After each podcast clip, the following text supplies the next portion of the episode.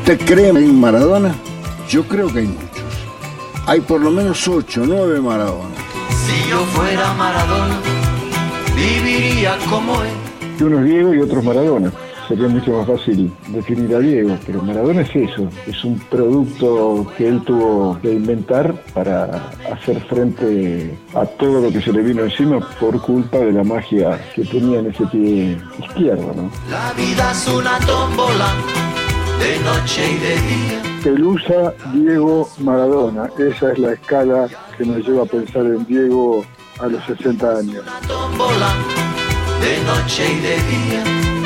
La vida es una tómbola, y arriba y arriba. Maradona es amor, cariño, magia, entrega, orgullo, respeto por lo que hizo y sobre todo respeto por el argentino y por nuestro bendito país. Si yo fuera Maradona, Sunday.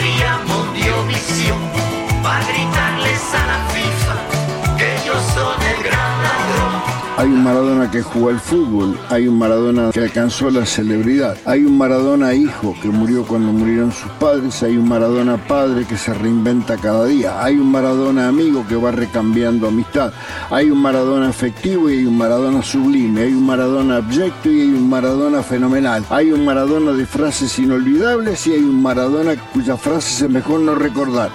Es la suma de todo eso en un solo hombre, un genio. Una maravilla. Viviría como él, porque el mundo es una bola que se viva flor de piel. Ese Diego era un chico tímido que perdía la timidez con la pelota. Pero inmediatamente, pocos meses después, él ya tenía plena conciencia de que era una estrella, ya se ponía sus tapados de piel. Y el barrilete de golpe se le va para arriba con el apellido, pero él con el pelusa y con parte del Diego se queda ahí abajo y el barrilete se le va tan arriba, tan arriba que anda por todo el mundo, toca el cielo, toca el infierno, como que Maradona lo arrastraba a Diego por todos lados. Si yo fuera Maradona, perdido en cualquier lugar, la vida es una tómbola de noche y de día. Fiorito y. Barro y siete estrellas. Canillas de oro y letrina. Maradona es el producto de todo eso. Y además, por las dudas que me haya olvidado de decírselo, el mejor jugador de fútbol argentino y el mejor de toda la serie. Si yo fuera Maradona, Ahí lo tiene Marabona, lo marcan dos, pisa la pelota Marabona, arranca por la derecha el genio del fútbol mundial, y es el tercero tercero para Borruchaga, siempre Marabona, genio, genio, genio, ta, ta, ta, ta, ta, ta.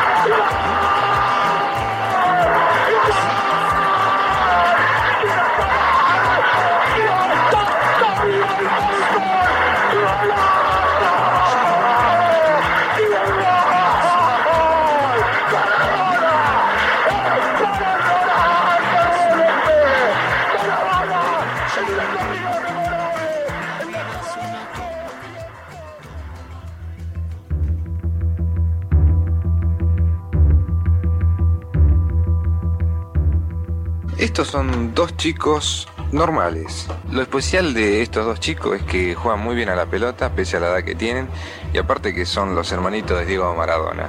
Escúchame, Lalo, contanos un poco cómo vos sentís tener un hermano tan famoso. Mis sueños son, dos. Mi, primer sueño es jugar en el Mundial y el segundo es salir campeón de octava.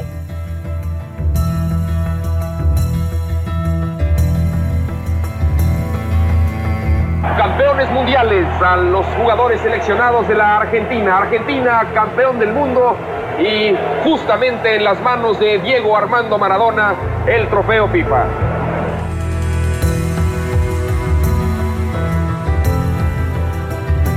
Lo único que quiero que quede claro a los argentinos que, que no me drogué, que no corrí por la droga, corrí por el corazón y por la camiseta. No quiero dramatizar, pero créeme que me cortaron, que me cortaron las piernas. Si tuviera que definirlo, uff, Fernando Signorini, ex preparador físico personal de Maradona. Sería demasiado largo, ¿no? Porque sin él que hubiera sido su vida. Pero yo digo que en definitiva es un duende, es un artista que se dedicó a jugar al fútbol. Pero también Maradona, fundamentalmente Maradona, no Diego, es una acabada muestra de lo despiadado que es el sistema, ¿no? En exigir la perfección en chicos que salen desde lugares tan humildes, tan precarios, pero que después tienen que estar a la altura de lo que se requiere de ellos cuando nadie se preocupó cuando estaban en esos lugares en educarlos, en protegerlos. ¿no? Yo creo que el personaje se empieza a crear a partir de los logros y del interés que él empezó a tener en el mundo y sobre todo en Nápoles, ¿no? Porque sin Nápoles tampoco se podría explicar el mito.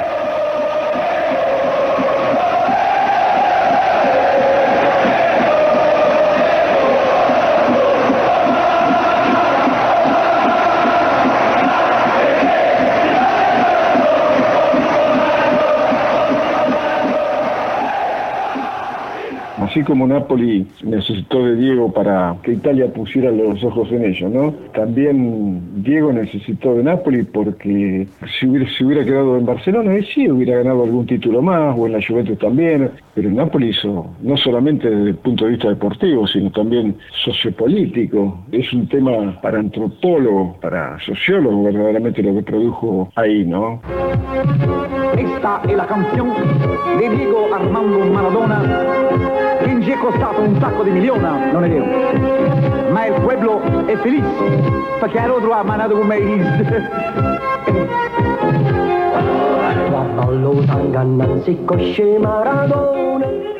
Yo creo que se va a recordar más todavía el personaje que el jugador, ¿no? todo lo que dijo e hizo favor de Napoli, que fueron también causas por las que después terminaron, como dijo él, cortándole las piernas. El poder de ninguna manera iba a aceptar más desplante ni reverencia de, un pibe que además en cada cosa que se revelaba tenía razón. Él salió de Cerrito, salió del barro. ¿Viste cuando van en los programas estos los tipos a hablar de la pobreza, pero van de saco y corbata y llegan en el Naudi? ¿Por qué no dejan hablar a, la gente de la villa de, de la pobreza? Y en ese sentido me parece que ese, lo más rico del personaje es siempre esa coherencia que tuvo para reivindicar la clase donde salió y para pelear por ella. ¿no? En una villa nací, fue deseo de Dios crecer y sobrevivir a la humilde expresión enfrentar la adversidad con afán de ganarme a cada paso la vida. En un potrero forjé una zurda inmortal con experiencia, sedienta ambición de llegar de cebollita, soñaba jugar un mundial y consagrarme en primera. Tal vez jugando pudiera a mi familia ayudar. Yo trabajaba en el gráfico, calculo que fue noviembre de 1972. Horacio del Prado, periodista el director del gráfico, Héctor Vega Onesime, me dice, mira, anda a hacer una nota con un equipo de Argentino Junior y especialmente hay un chico que dicen que la rompe, que es un fenómeno, que es extraordinario, qué sé yo. El título de la nota fue Estos pibes la rompen, porque realmente jugaban con un equipo de veteranos, a toda velocidad y a los pases. Y efectivamente el 10 del equipo la rompía. Entonces cuando terminó el partido, lo paramos a Diego y nos dijo, yo me llamo Diego Maradona. Tengo 12 años, soy correntino, soy hincha de Independiente y mi ídolo es Bocini. Eso quedó escrito para siempre.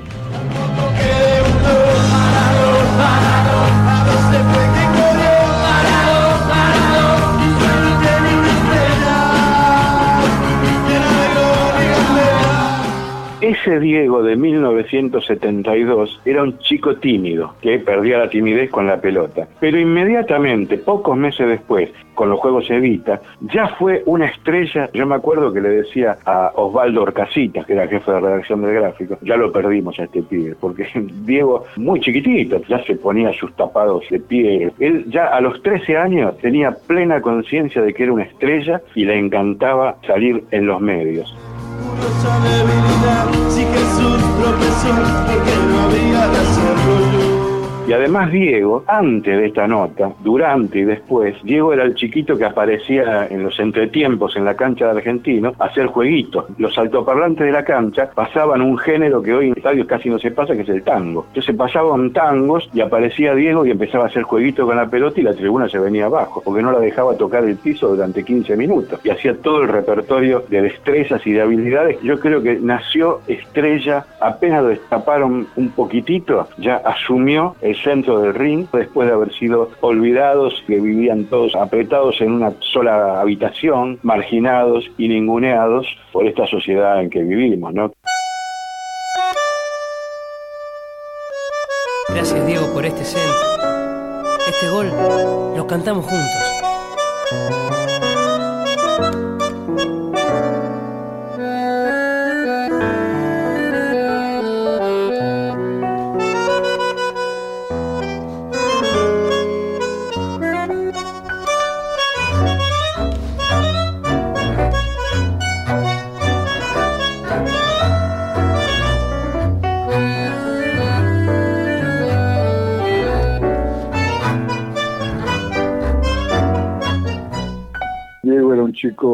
Pequeño en Villa Fiorito, calle de tierra, Samuel y Mario Bravo. Guillermo Blanco, ex jefe de prensa de Maradona. Hace un barrilete muy precario, pero muy feliz él. Empieza a correr por las calles de tierra, gambeteando piedras, y el barrilete de golpe se le va para arriba con el apellido, pero él con el pelusa y con parte del Diego se queda ahí abajo, y el barrilete se le va se le va tan arriba, tan arriba que anda por todo el mundo, domina el mundo desde las nubes, toca el cielo, toca el infierno. Recuerdo cuando llega a Barcelona, cuando firma el contrato, recuerdo cuando llora y lo acompañamos cuando la fractura de Goicochea, cuando le dice a Miguel, Miguel, me quebró, me quebró. Ese era el Diego, el Diego que nunca uno se olvidó. Cuando llegamos el 4 de julio al San Paolo de Nápoles, se baña después en el vestuario y nos dice a Jorge Citerpile y a mí, esto me hace acordar de Argentino Junior. El Diego, que estando en Costa de Marfil, lo acompaña como periodista con Boca Juniors y estando en una escala en Lagos, Nigeria, en un aeropuerto me dice, quiero abandonar el fútbol, no doy más. Eran alarmas que la vida le iba dando, la vida del hombre común le iba dando, para darse cuenta que ya era muy difícil ser Maradona. Lasciatemi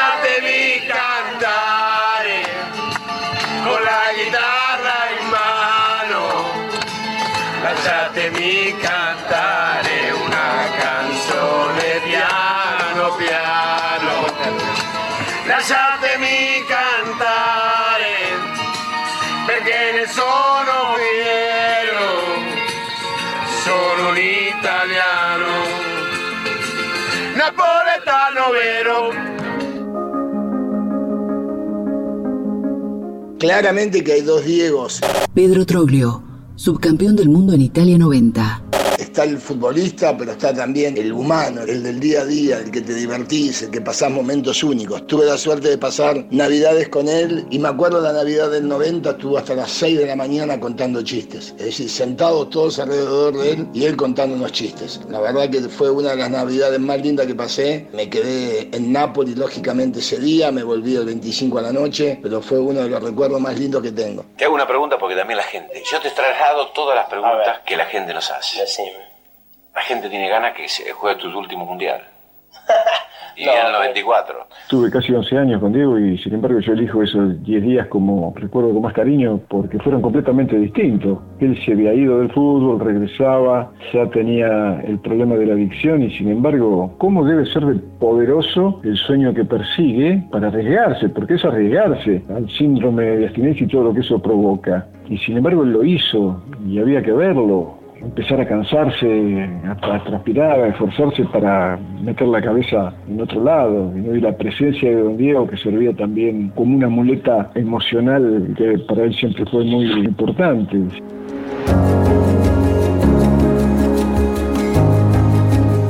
Noche yo estaba leyendo, tenía una lamparita muy chiquita de velador y escuché el ruido de la puerta y giré y era él, estaba muy muy serio, ¿no? Y con la cabeza me hizo así, como girando nada para el norte, como diciéndome vamos. Y entonces yo entendí que el ilustre, indeseable visitante había llegado, así que Me abrigué bien porque hacía mucho frío, eran temperaturas bajo cero, pero la noche era increíblemente clara y esfuerzo, y pique, y salto, y caída, y lagartija, y abdominales, y empujame, y te empujo, y te agarro, y te llevo, y llegamos, y dale, y otro pique, otro, y hasta que por ahí, viste, muy, muy, muy cansado ya, al límite ya de la extenuación, casi resoplando, y dice, ya, ya está.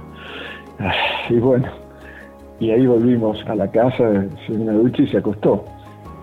Lo que hizo fue realmente conmovedor. En muy pocos días reaccionó de una manera que otros tipos les lleva qué sé yo cuánto tiempo. Y después pasó todo lo que pasó, pero yo rescato todo lo que dependía de él. Todo lo demás dependía de nosotros y del poder, ¿no? Por eso esa brutal instrumentalización que hicieron de él, que sigue pareciendo tan sanguinaria, y por eso estoy tan alejado del fútbol competitivo.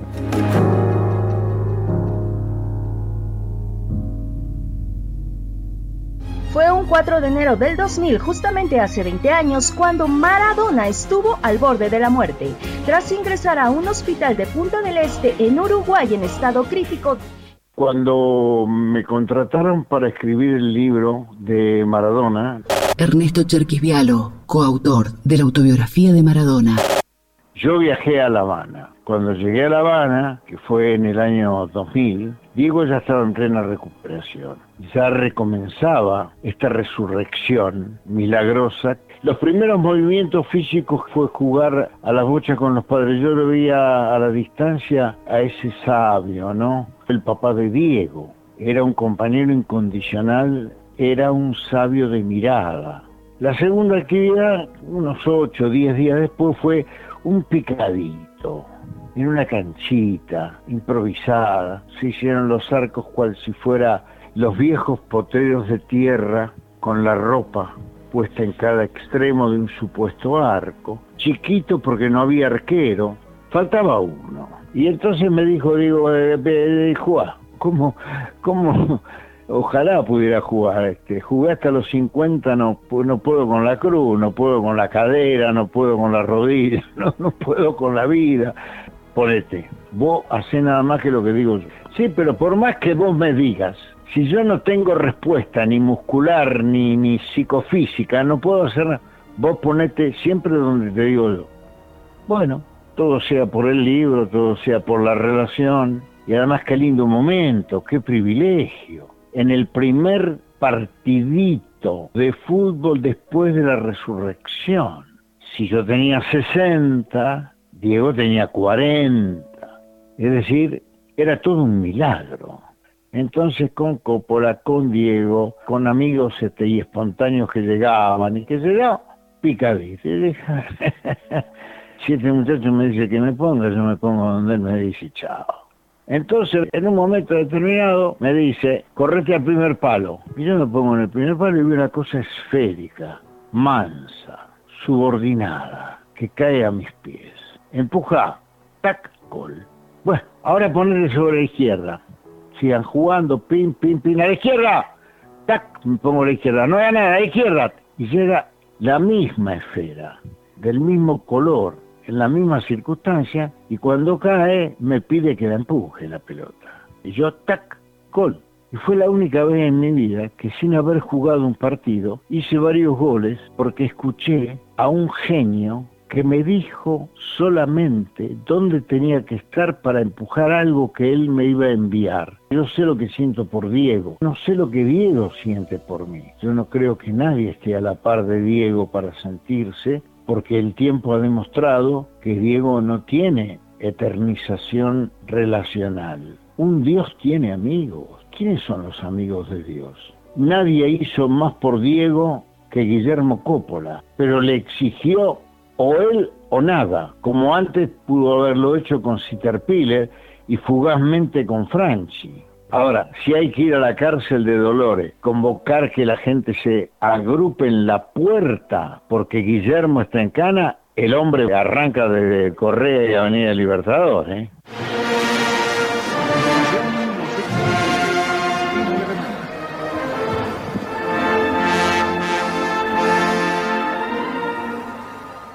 Si algún día alguien escucha que yo hable mal de Diego Maradona, tiene permitido escupirme la cara. Héctor Enrique, campeón del mundo en México 86. porque Diego fue siempre muy generoso y muy noble conmigo, un gran amigo, me acuerdo cuando estábamos en Alguacel, los argentinos que viajaban a Dubái pasaban por el club. Lo que querían era obviamente estar con Maradona, sacarse una foto con el Diego. Y yo le decía, tranquilo, ahora vamos a pasar por acá, vayan a la tribuna. Cuando Diego vuelva, no tengo dudas que lo va a saludar a cada uno de ustedes porque siempre lo hace. Y la gente me decía, estoy nervioso, me transpiran las manos, tengo ganas de llorar, estoy temblando. Y le digo, yo te entiendo porque a mí me pasa todos los días lo mismo. Eso es Maradona.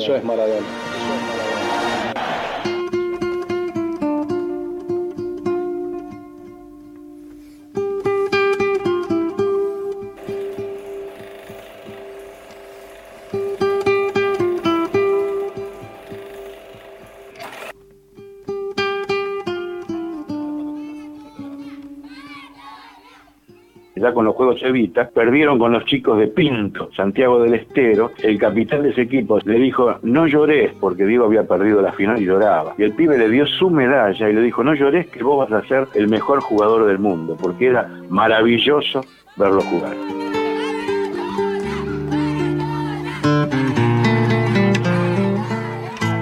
Una persona que nunca, más allá de sus contradicciones, dejó de pertenecer al lugar de donde vino él y su familia. Ese era el Diego que me quedó para siempre, ese es el Diego que sigue aún corriendo por el barrilete y el barrilete recién ahora pareciera que está bajando y anda por la plata recuperando cosas perdidas.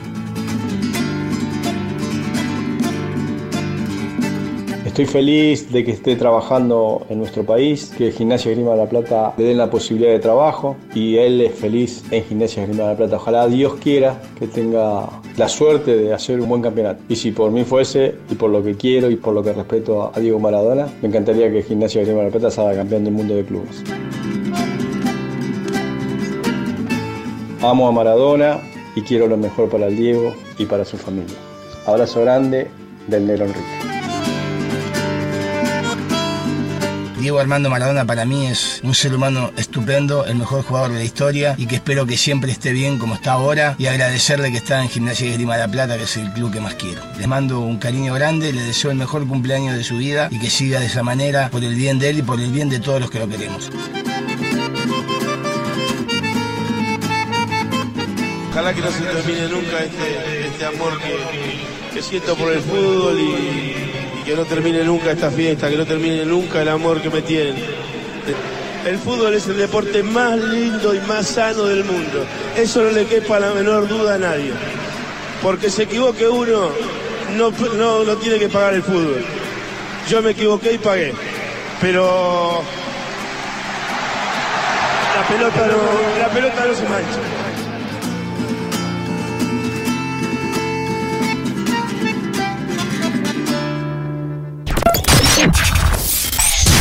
Radio UTN San Nicolás, 100.5.